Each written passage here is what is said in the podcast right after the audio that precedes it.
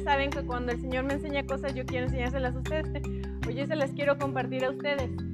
Y em, últimamente el Señor me ha estado ministrando mucho, enseñando mucho sobre, sobre la sabiduría y muy puntualmente también sobre los decretos, los juicios que el Señor ya decretó. Entonces, ayer le estaba diciendo al pastor, me gustaría compartir esto o esto. Y yo ya tenía toda mi predica, todo mi mensaje sobre la sabiduría que con el favor de Dios les voy a poder compartir. Y el Espíritu Santo me acaba de cambiar el, me acaba de, cambiar el programa. Entonces vamos a hablar sobre los decretos. Eh, no sé si todos ustedes saben, pero yo soy licenciada en comercio exterior. Tengo más de 10 años ejerciendo sobre el comercio exterior. Este, acá mi colega sabrá que las leyes del comercio exterior son muy complejas, muy complicadas, ¿sí? Porque no solamente es una ley, es una ley de aduanas, una ley de comercio exterior, una ley de los impuestos, este, hay reglas, hay decretos, hay una serie de lineamientos, ¿ok? Que regulan o limitan lo que podemos hacer. ¿Esto qué implica? Que hay una autoridad superior que pone las reglas del juego. Eh, Gustavo lo sabe porque Gustavo también es este colega, licenciado en comercio exterior, él sabe. Si yo quiero importar algo, si yo veo, imagínense, si yo veo un carro que me gusta y digo, ah, ese carro lo hacen en Brasil, yo quiero ese carro. Lo voy a traer como yo quiera. ¿Se puede? ¿Se puede? No, no se puede. Si lo traigo de Brasil. No se puede, ¿por qué? En primera, porque hay una serie de regulaciones. Este, colegas, ayúdenme. ¿De dónde tengo que echar mano para saber qué tengo que hacer para traer un, un vehículo producido en Brasil? ¿Qué tengo que saber? Impuestos. Para saber qué impuestos, a dónde, dónde tengo que revisar. En la ley aduanera, en la tarifa, ¿dónde más, Dani?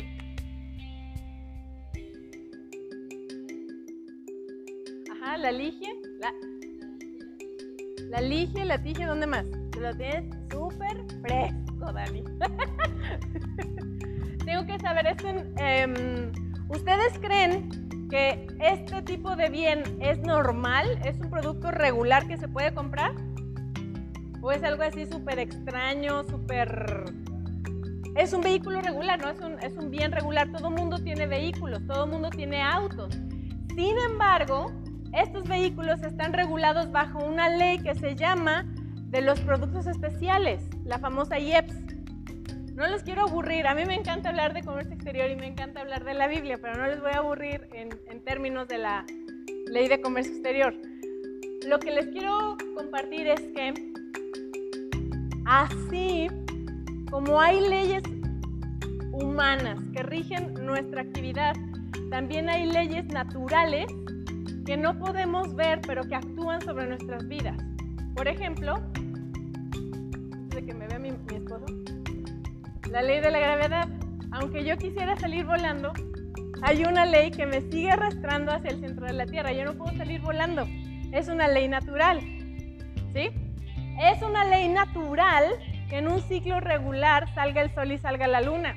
Aunque yo quisiera que no hubiera sol, que saliera la luna y que salieran las estrellas, no puedo hacerlo a mi voluntad porque hay una ley natural que lo regula. ¿Sí? Ahora, hay leyes naturales también que están dictadas por una autoridad suprema. ¿Quién es? Dios. ¿Ok? Entonces, de la misma manera, si yo quiero operar como profesional en el ámbito del comercio exterior, tengo que conocer las reglas del juego. Tengo que conocer la ley. Y si yo quiero vivir en el reino de Dios, en el reino de justicia, gozo y paz en el Espíritu, ¿qué tengo que hacer? Conocer las leyes. Vamos a el Salmo 149, por favor. Versículo 9. Les voy a dar, este es el versículo clave de esta plática, de esta enseñanza.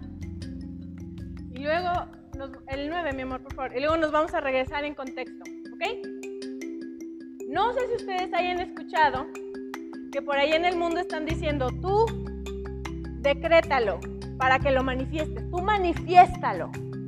¿La han escuchado? ¿Qué significa? Que lo hables para que suceda, que digas algo que tú quieres, ¿no? o sea, ustedes han dicho, han escuchado alguien que diga, oye, ¿sabes qué? ¿Cómo me gustaría tener una casa en tal lugar de estas? Ay, amiga, tú manifiéstalo, decláralo para que se manifieste. Hoy he escuchado gente eh, eh, que está hablando que dice, es que sabes que yo quería esto, esto, esto, quería un viaje, quería así, y pasó. Ay, amiga, es que lo manifestaste. ¿Sí han escuchado? Y es una ley, perdón, es una ley espiritual sacada de contexto. Dice el Salmo 149.9, para ejecutar en ellos el juicio decretado. Dos palabras importantes. Juicio decretado. Juicio decretado. Dilo conmigo. Juicio decretado. Fíjense. A ver, oh, perdónenme, lo voy a agarrar de referencia a colegas de comercio exterior. ¿Quién decreta las leyes de comercio exterior? Gobierno de cada país, ¿ok? Específicamente de México, ¿quién decreta las leyes de comercio exterior? Ah. Hacienda, la Secretaría de Hacienda, la Secretaría de Comercio Exterior. Y de hecho viene firmada por un personaje que tiene la mayor autoridad en esta nación en términos de ley. ¿Quién es?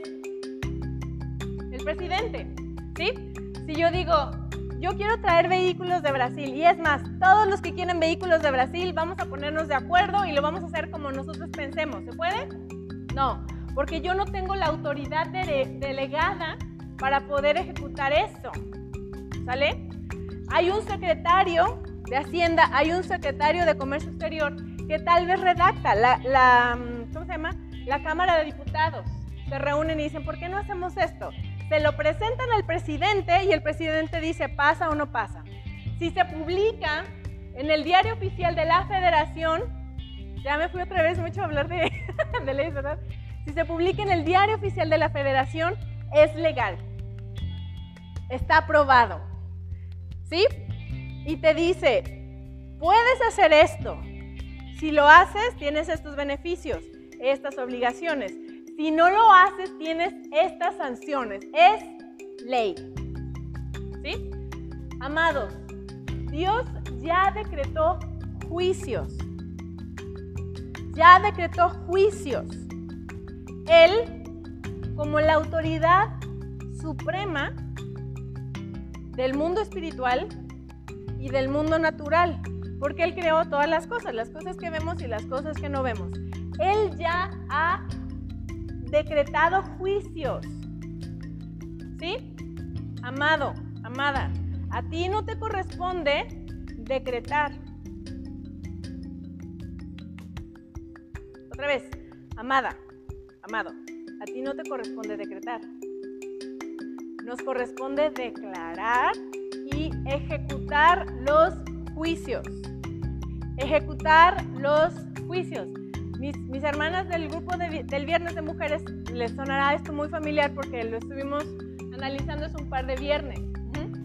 Pero allá afuera que no conocen al Señor y no conocen que nuestra boca tiene, o sea, de una manera saben que, que hay poder en las declaraciones que hacemos.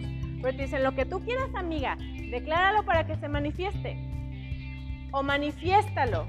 Sin embargo, el Señor nos ha dado la autoridad de tener poder en lo que declaramos, porque dice la palabra de Dios que la vida y la muerte están en poder de la lengua y los que la aman comerán de su fruto. Quiere decir que nos vamos a alimentar de todo lo que estamos declarando.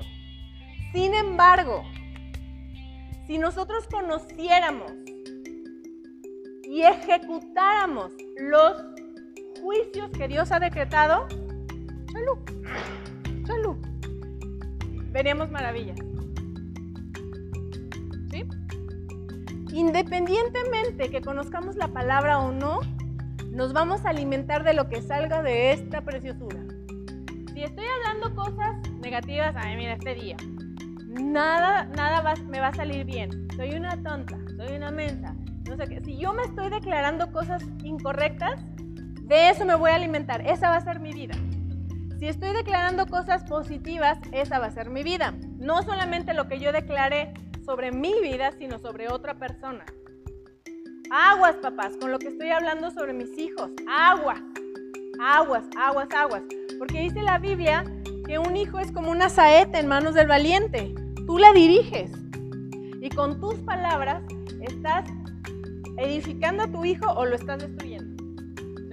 Aguas con lo que estoy hablando. Sobre mi hijo, sobre mi nieto, sobre mi hermana, sobre mi esposo, sobre mi esposa, Digo, cada quien, cada quien elige qué decir, pero así de, ay gordo, ay gordo, ay gordo, ay gordo. Y luego digo, ay, mi, mi esposo está como muy gordo, ¿no? Pues tienes toda la vida diciéndole gordo. No, no es cierto, es un chascarrillo. Vámonos a regresar, vamos a darle contexto. Vámonos al versículo 6, Salmo 149, 6. Esto es sumamente importante, amados, para nosotros como hijos de Dios y como ciudadanos del reino de los cielos. Exalten a Dios con sus gargantas y espadas de dos filos en sus manos. Cuando nosotros nos reunimos a adorar al Señor, cantamos. Cuando el pueblo del Señor canta con gozo ante Él, se levanta alrededor la fortaleza. Porque es cierto, es cierto, dice, Exalten a Dios con sus gargantas y espadas de dos filos en sus manos. Cuando estamos adorando, cuando estamos exaltando a Dios, estamos haciendo guerra espiritual. No lo digo yo, lo dice la misma palabra de Dios. Por eso, cuando nos reunimos, en primera ya habíamos dicho, hay que llegar a tiempo a la batalla, amados. Un amable recordatorio. hay que llegar a tiempo a la batalla. ¿Sí? estamos todos listos para adorar al Señor y de repente, ¡pum!, acá hay un hoyo, ¿sí? Porque no solamente estamos cantando, jóvenes, no te aburras. Yo sé que ahorita a lo mejor no le entiendes, pero es importante lo que estamos haciendo. Tú te vas a ir ejercitando y vas a ver que es importante lo que estamos haciendo. Exalten a Dios con sus gargantas y espadas de dos filos en sus manos. ¿Sí? Estamos haciendo guerra espiritual. Pero fíjense que dice de dos filos en sus manos. ¿Para qué? Siete. Para ejecutar venganza entre las naciones. Ejecutar. Quiere decir que cuando nosotros estamos adorando, estamos haciendo guerra espiritual que está ejecutando venganza entre las naciones. ¿Sí? Recordemos, hay referencias que son físicas en el, en el Antiguo Testamento y que representan algo espiritual en nuestro tiempo. ¿Ok? 8. Para aprisionar a sus reyes con grillos y a sus nobles con cadenas de hierro. Pregunta. Esto quiere decir, vamos a ir a aprisionar al rey de España, al rey de Dinamarca, a la reina de Inglaterra o a qué reyes se refiere? ¿Y a cuáles nobles se refiere?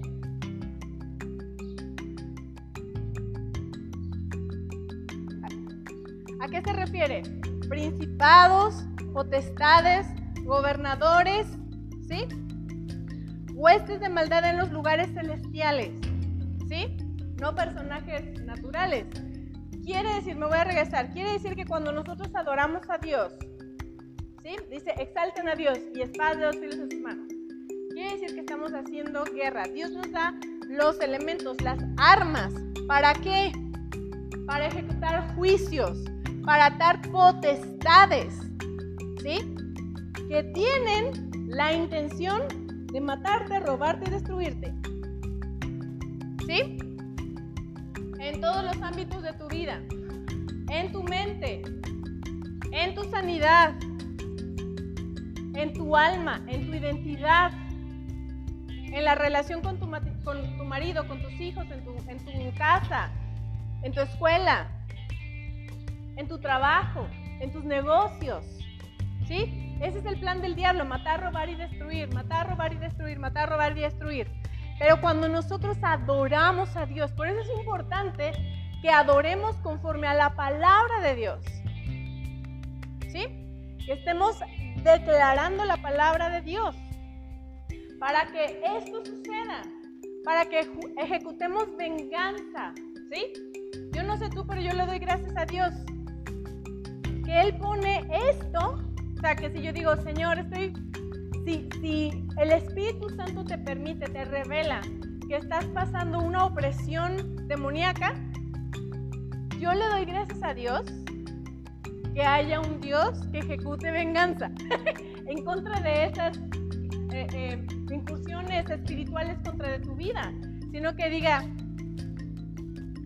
es tu cruz, te tocó. No, tenemos un Dios que se preocupa de nosotros, se preocupa de nosotros y nos ha dado elementos y nos ha dado armas para que podamos ejecutar venganza y atar, aprisionar a estas entes espirituales para que no te sigan matando, robando y destruyendo. Reitero, Él es la autoridad máxima del reino espiritual y del reino natural, simplemente porque Él creó todas las cosas. Él es la autoridad máxima. ¿Sí?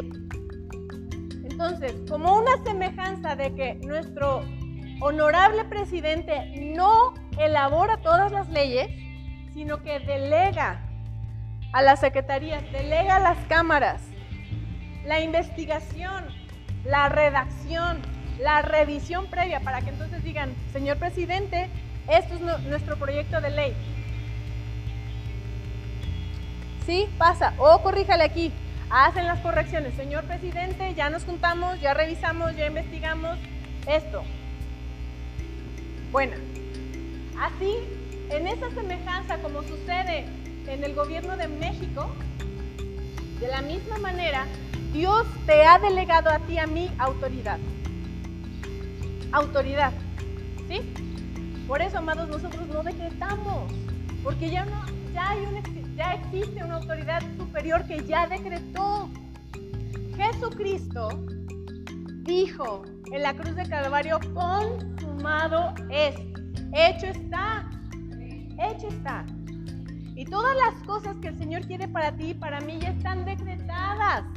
Ya están escritas, amado. Ya están escritas. Pregunta, ¿qué necesitas?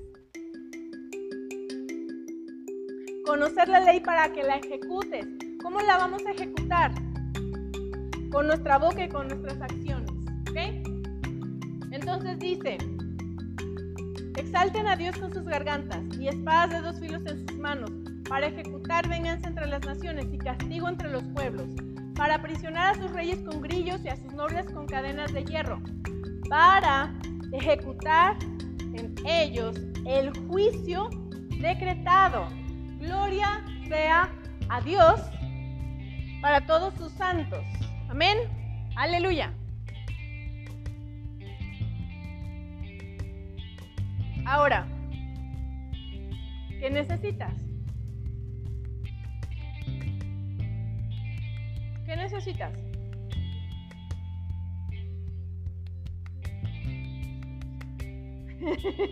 Ser un santo.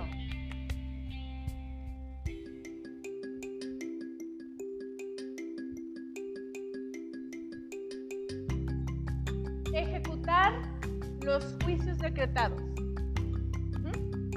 Hay un ejemplo en la escritura de un joven que se llamaba Daniel. Lo íbamos a invitar a, que expusiera este tema, pero no llegó tampoco la, la reportera tampoco está disponible. Pero el joven Daniel, el joven Daniel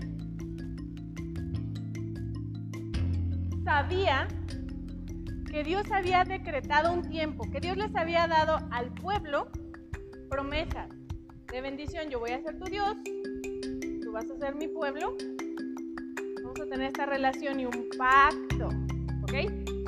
La siguiente, que, aquí me vean con el favor de Dios, les voy a platicar sobre los pactos. Había un acuerdo. Dios tenía una parte y el pueblo de Dios tenía otra parte. Sí, el pueblo de Dios cumplía con su parte del pacto, Dios les prometió ser su Dios, defenderlos, bendecirlos, hacerlos tierra deseable. Les dijo, mira, tú siete veces te tienes que presentar delante de mí, todo varón tiene que subir a Jerusalén, pero ni te preocupes, porque cuando todos los varones estén en Jerusalén, yo voy a guardar tu territorio. Voy a guardar tu territorio. Yo voy a, quitar las plagas lejos de tu morada. Yo voy a hacer tu escudo. Yo voy a hacer tu fortaleza. Este, a lo mejor estas leyes que te estoy dando no te hacen mucho sentido. Por ejemplo, de que tienes que entregar los primeros frutos de cada año. Sin embargo, vas a tener siempre para comer. Aunque no lo entiendas, yo voy a hacer eso por ti porque yo soy tu Dios. Listo, listo. Pero ¿qué te requiero a ti? ¿Qué requiero de ti? Que yo sea tu Dios, vamos a tener una relación exclusiva. No vas a tener otros dioses, vas a ser justo, no de acuerdo a tus ojos, sino de acuerdo a mis decretos. Y les dio una serie de leyes. Y Dios mismo les dijo, si tú faltas a este pacto, no vas a tener cobertura porque te van a invadir los enemigos, te van a ganar los enemigos, te van a sacar de tu heredad los enemigos. Pero estando ya en el exilio, si te acuerdas de tu Dios y te vuelves a mí, yo te voy a recoger. ¿Sí? Dios les dio desde el principio todo el panorama. Ellos ya lo sabían. ¿Y qué pasó? Que ellos se, se separaron, ellos faltaron al pacto de su Dios. Y la consecuencia fue, pues los invadieron, los asirios se los llevaron, eh, al pueblo de Israel y los babilonios se llevaron al exilio al pueblo de Judá. Y este joven Daniel, estando en el exilio, dijo, esto nos pasó porque fue lo que Dios dijo que iba a pasar. Sin embargo, Dios dijo que así nos volvíamos. ¿Saben qué muchachos? Vénganse, vamos a orar. Vamos a confesar nuestro pecado, el pecado de nuestros padres, el pecado de nuestro pueblo, porque el Señor nos va a regresar. El Señor ya lo habló por medio de sus profetas. Ya hay un decreto. Ya existe un decreto. Y él se puso a investigar, y él se puso a orar, y él se puso a ayunar, y se puso a buscar al Señor. Él, él quería saber cuándo iba a pasar eso. Pero luego, ¿qué pasó? Estuvo ayuna y ayuna y ayuna y ayuna y decía, qué raro, que no llega la palabra. Y entonces, en una de esas, estaba orando y tuvo una visión de un ángel que le dijo, cuando tú te humillaste y estuviste listo, estuviste dispuesto a escuchar la palabra de Dios, salió la respuesta. Pero hubo una, un impedimento espiritual. Me salió al encuentro el rey de Persia. Así dice el libro de Daniel. Quiere decir que hay impedimento espiritual. Pregunta, de pura casualidad, ¿tendrás un familiar del cual has estado orando por años. Le compartes la palabra y no quiere. O de repente dice, bueno, te voy a acompañar y le pasa algo, ¿no? Yo les platicaba, tenía una amiga a la que le estuve compartiendo la palabra y le invité a un evento de mujeres. Y en la mañana que se estaba preparando se resbaló y se golpeó en su bañera se quedó así. Hasta mediodía que se levantó su... O sea, que la encontraron, pues. Mediodía dice, se levantó mi familia, suelen levantarse muy tarde el sábado, y la encontraron ahí tirada. Hay impedimentos, amados, impedimentos espirituales que no alcanzamos a ver. ¿Sí? Sin embargo, Dios nos ha dado elementos, armas, alabanza, oración, ayuno. Para que podamos ejecutar esos juicios que ya fueron decretados. Entonces, amados, de la misma manera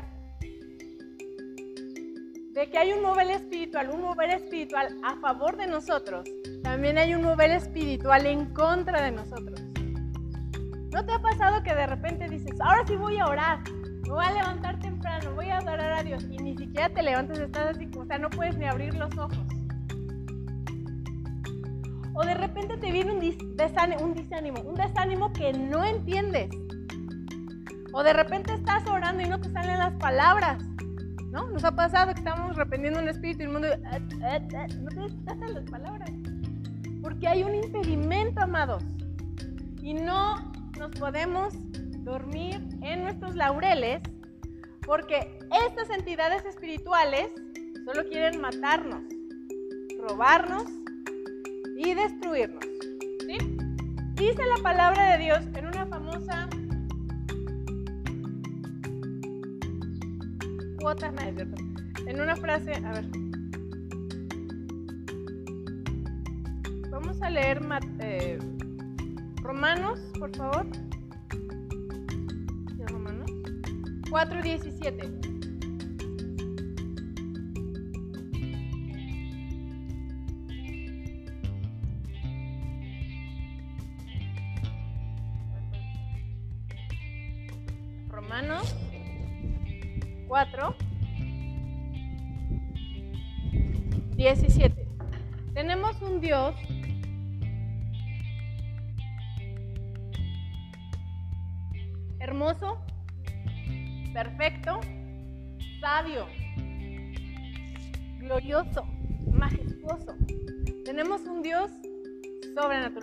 Él es santo, Yahweh. Es santo. No se compara a ningún otro Dios que se dice que se llama Dios. No se compara a nada ni a nadie.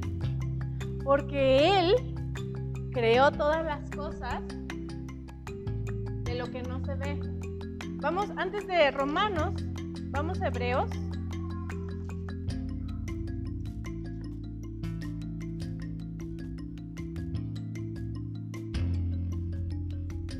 Hebreos 11, 1, 2 y 3. Vamos a agarrar contexto.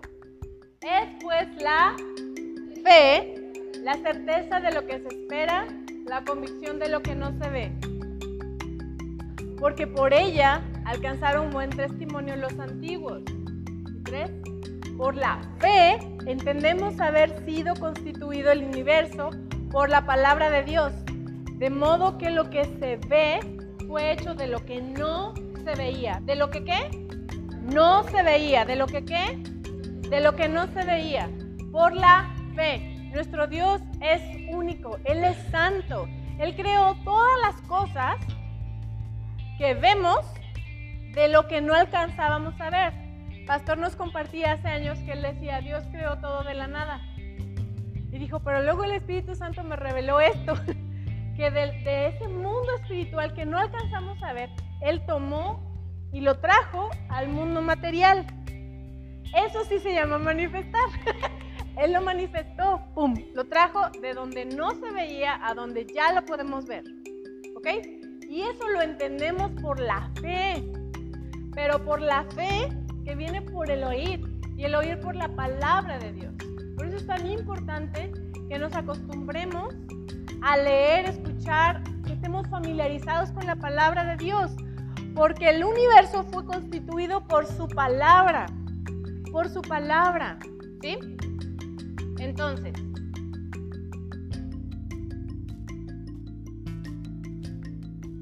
vamos a Romanos, entonces vamos a Romanos 4:17, dice, como está escrito, te he puesto por padre de muchas gentes. ¿A quién le dijo esto?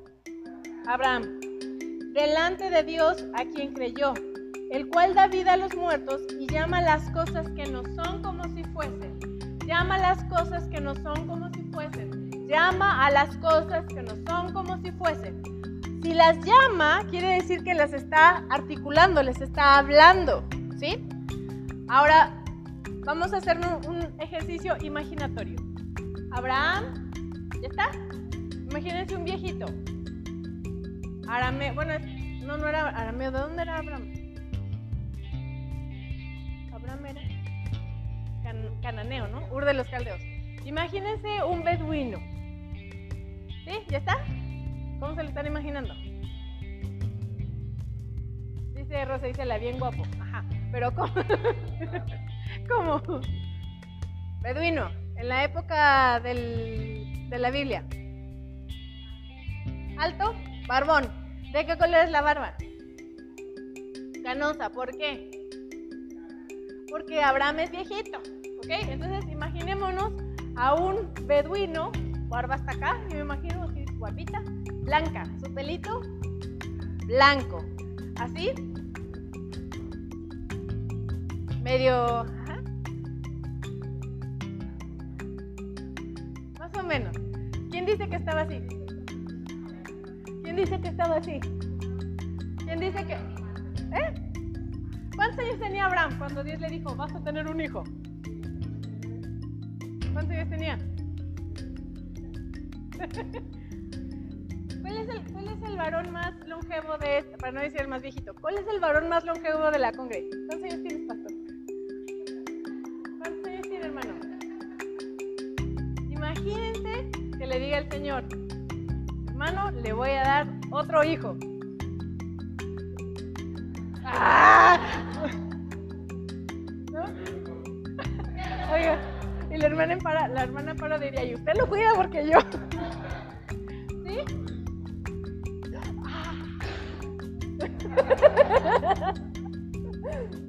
Fíjense, dice, te he puesto por padre de muchas gentes.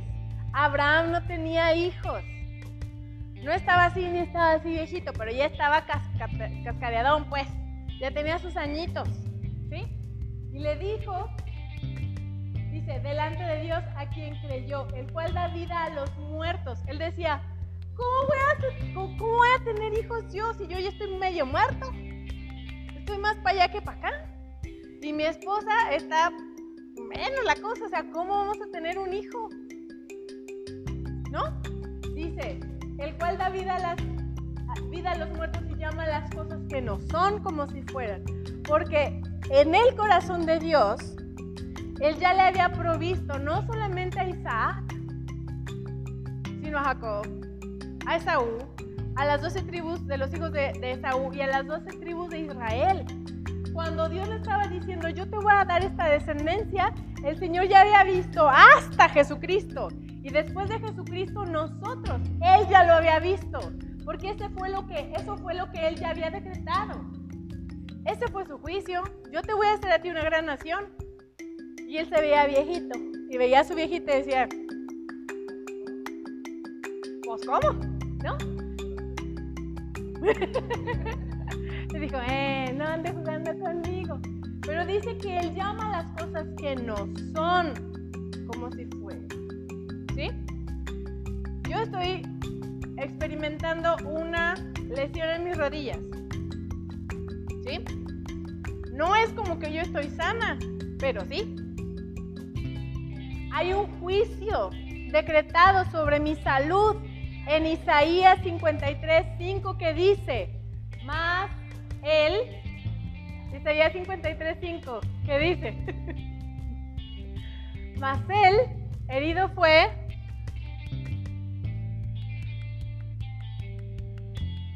por nuestras rebeliones, molido por nuestros pecados. El castigo de nuestra paz fue sobre él y por su llaga fuimos nosotros curados. Yo puedo decir, au, me duele, ¿sí? no en mis rodillas están todas. Pero, o sea, no es que, no es que si fuera sana. Él llama las cosas que no son como si fueran. No son sanas, no, o sea, no, no puedo evadir la realidad de que no estoy sana. Pero sí puedo declarar como si fueran sanas porque ya hay un decreto, ya hay un juicio que fue decretado. ¿Qué te hace falta? ¿Sanidad? ¿Prosperidad? ¿Paz? ¿Justicia? ¿Gozo? ¿Qué te falta? ¿Qué te falta, amados? ¿Qué te falta? Eh, Filipenses. Filipenses 4.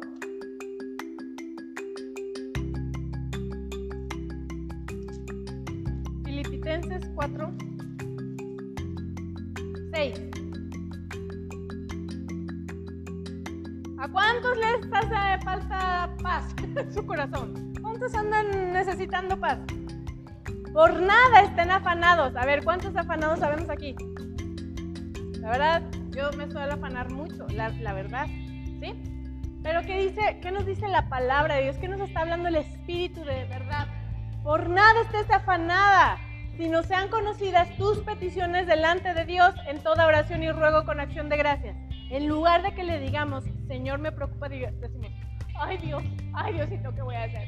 Ay Diosito, ¿cómo? No, dile, preséntale tus peticiones delante de Dios en toda oración y ruego con acción de gracias. Aunque no le estemos viendo como lo que no es como si ya fuera. Lo que no es como si ya fuera. Porque cuando nosotros lo estamos declarando, no es, Señor, lo que decíamos el viernes, por fin, por fin, Señor, por favor, por favor, por favor, por favor, Diosito, por favor, por favor, por favor, por favor. Dios me ama, Dios nos ama. Dios nos ama. Nos han enseñado a ser cordiales, ¿sí? Pero si yo le pido algo a mi padre, le digo, ¿puedo esto? ¿Puedo esto? ¿Me das esto? No, por favor. No, por favor, así como si el Señor te estuviera haciendo un favor. El Señor no nos está haciendo favores. El Señor no te está haciendo un favor en sanarte. El Señor no está haciendo un favor en liberarte. Porque Dios nos ama, es nuestro Padre. Él sabe las necesidades que tenemos. No nos está haciendo un favor. Cuando Jesucristo fue a la cruz de Calvario a pagar por nuestras ofensas, por nuestras rebeliones, no nos estaba haciendo un favor. Él siendo Dios, se ligó a un cuerpo de carne para salvarnos porque nos ama. Y el que te ama no te está haciendo un favor entonces, entre paréntesis, no le digan, por favor, que sí. Dice, por nada estén afanados, sino sean conocidas sus peticiones delante de Dios en toda oración y ruego con acción de gracias. Gracias porque aunque no lo vea, ya están sanas. Gracias porque no lo vea, aunque no lo vea ahorita, va a ser sano. Gracias porque aunque no lo vea, va a ser salvo, va a regresar a casa. Gracias porque aunque no lo veo, va a estar sobrio. Gracias porque aunque no lo veo, aunque no lo veo, te doy gracias porque voy a ejecutar el juicio que ya decretaste. El juicio que tú ya decretaste. Y dice, el 7, y la paz de Dios, que sobrepasa todo entendimiento, guardará nuestros corazones y nuestros pensamientos en Cristo Jesús. ¿Ok? ¿Por qué perdemos la paz?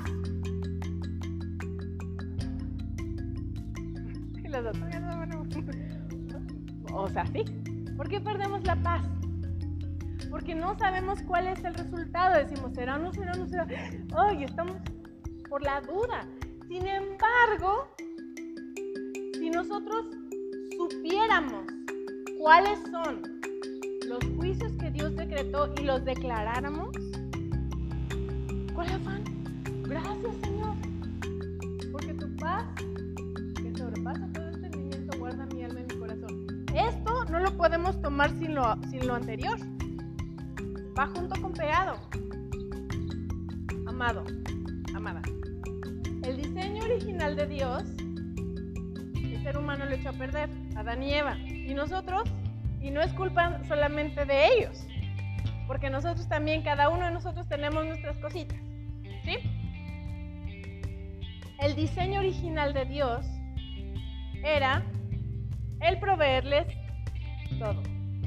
Proveerles un lugar hermoso, un jardín, una relación preciosa entre Adán y Eva, una relación preciosa entre Adán y Dios. No tenían que trabajar nada de hermano bueno, digamos, el trabajo que ellos tenían, que era administrar la creación, era placentero. No me lo dejarán negar mis estimados colegas. A mí me encanta el, ¿cómo se llama? El comercio exterior, pero es súper estresante. Es súper estresante. ¿Sí? Tengo una relación amor y odio con mi, con mi profesión porque me da mucha satisfacción, pero es muy estresante y muy demandante. Pero el trabajo que le dio Dios al ser humano era súper perfecto, disfrutable, hermoso. Y aparte dice la palabra de Dios que en la tarde venía Dios a pasar tiempo con Adán. ¿Qué le decía? No se pierdan la siguiente, el siguiente mensaje, pero era un lugar perfecto. Pastor les estaba compartiendo eh, eh, en la clase del super básico. No era diseño de Dios que el hombre muriera, ni que se enfermara, ni que se preocupara, ¿no? Papás. Bueno, por ejemplo, este viene aquí, tienes tu bebé bien chiquito. Mira, no, no, qué precioso. ¿Cómo está tu bebé? ¿Cómo pudieras decir que está? Teresita, ¿cómo está tu bebé? Mira, dale una, un ojito, mira, voltealo, velo. ¿Cómo está él ahorita? Perdón, ¿cómo está ella ahorita?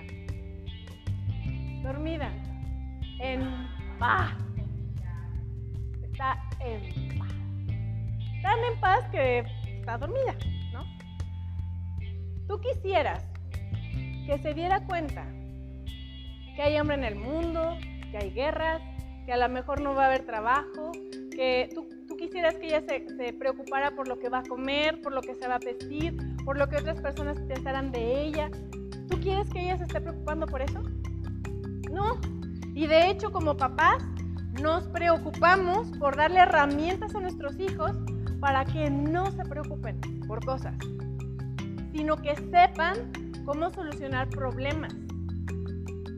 ¿Sí? Pero yo, o sea, yo no los tengo, pero yo estoy segura que un papá no diga, ay, que se preocupe por eso. No, o sea, no. Nuestro Padre Celestial no quería que nos preocupáramos por esas cosas porque Él mismo es la fuente de todas las cosas que necesitamos. Pero se rompió ese ideal en el huerto del Edén. Y vimos lo mismo, ese diseño perfecto en la faz de Jesucristo. Un ser humano que caminó por lo que salía de la boca de Dios un ser humano que se enfrentó a todo tipo de dificultades como las tuyas y las mías, y él se alimentó cada día de lo que salía de la boca de Dios. Y sabiendo que se iba a enfrentar a la muerte, él sabía que el Señor no lo iba a dejar ahí, que lo iba a levantar. Y que por medio de su sacrificio iba a llevar a muchos hijos hacia el Padre. Entonces, si nos ponemos un, escenario así súper ansioso, hagan de cuenta, ay, me, está matando esta rodilla. Y no quiero ir al médico porque qué tal que me diga que me voy a morir por un dolor de rodilla, ¿no? ¿Qué tal si tengo rodillititis? ¿Qué tal si me cortan la pata? Pues tengo otra, ¿no? ¿Y qué tal si es una enfermedad que me quita las dos patas? ¿Y luego qué tal si, y luego qué tal si me sea, en el último, en el más extremo de los casos, que es llegar a la muerte, ¿pierdo? No pierdo. No pierdo, porque mi vida está escondida en Cristo, en Dios. ¿Sí? Por eso nos levantamos rápido de una separación, porque sabemos que la muerte no tiene la última palabra. La última palabra la tuvo Jesucristo cuando resucitó al tercer día. Y los que nos quedamos, ¿qué vamos a hacer con la pérdida, con el dolor de la pérdida? Consolarnos en los brazos de nuestro Padre. No hay pérdida. De la manera que lo veamos, no hay pérdida. Sí va a haber pérdida si no conocemos los juicios que ya fueron decretados y estamos declarando puras tonteras. Así es que, amados, amadas, no manifiesten nada. hay autoridad en nuestra boca, en lo que sale de nuestra boca. Yo te recomiendo que ejecutes los juicios que fueron decretados por la autoridad superior de este mundo mundial y de, de todo el universo, la palabra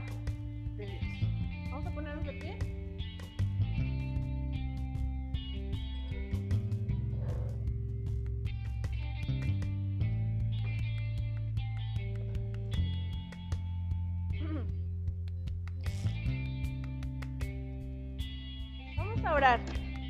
Yo en serio, en serio, en serio, en serio. Te puedo decir que yo he estado enferma, muy enferma, triste, deprimida, confundida, enojada, con ganas de tirar cabezas, sin saber qué hacer en mi trabajo, sin saber qué hacer con mis relaciones, sin saber qué hacer con mis padres. He, pasado por muchas cosas y estoy segura que en alguna coincidimos y que a ti también te han pasado muchísimas cosas. Pero lo que te puedo decir que a mí me ha funcionado es buscar en la palabra de Dios el decreto para esa ocasión. Si yo digo, pues yo creo que va a ser así. Y empiezo a hablar mi propia palabra, yo solita me voy a confundir. Porque amados, el cielo y la tierra pasarán, pero su palabra permanecerá. Seamos audaces en conocer la palabra de Dios. Seamos audaces en encontrar los juicios decretados para ejecutarlos por medio de nuestra palabra, por, por medio de nuestra declaración. Y nos ejercitemos en la confianza en Dios. Señor, te damos gracias por tu palabra. Gracias, Señor, porque tú nos has delegado autoridad y has puesto poder en nuestra boca, en las declaraciones de nuestra boca. Ayúdanos, Señor, a ser hacedores de tu palabra y no oidores olvidadizos. Ayúdanos, Señor, a escudriñar, a escudriñar más tu palabra, a tener intimidad contigo a través de tu palabra. Ayúdanos, Señor, a que podamos entender que la justicia, el gozo, la paz, las respuestas que necesitamos, Señor, las tienes tú, que tú ya lo hiciste todo, que ya está consumado, que por medio de Jesucristo tú ya estableciste todo, Señor.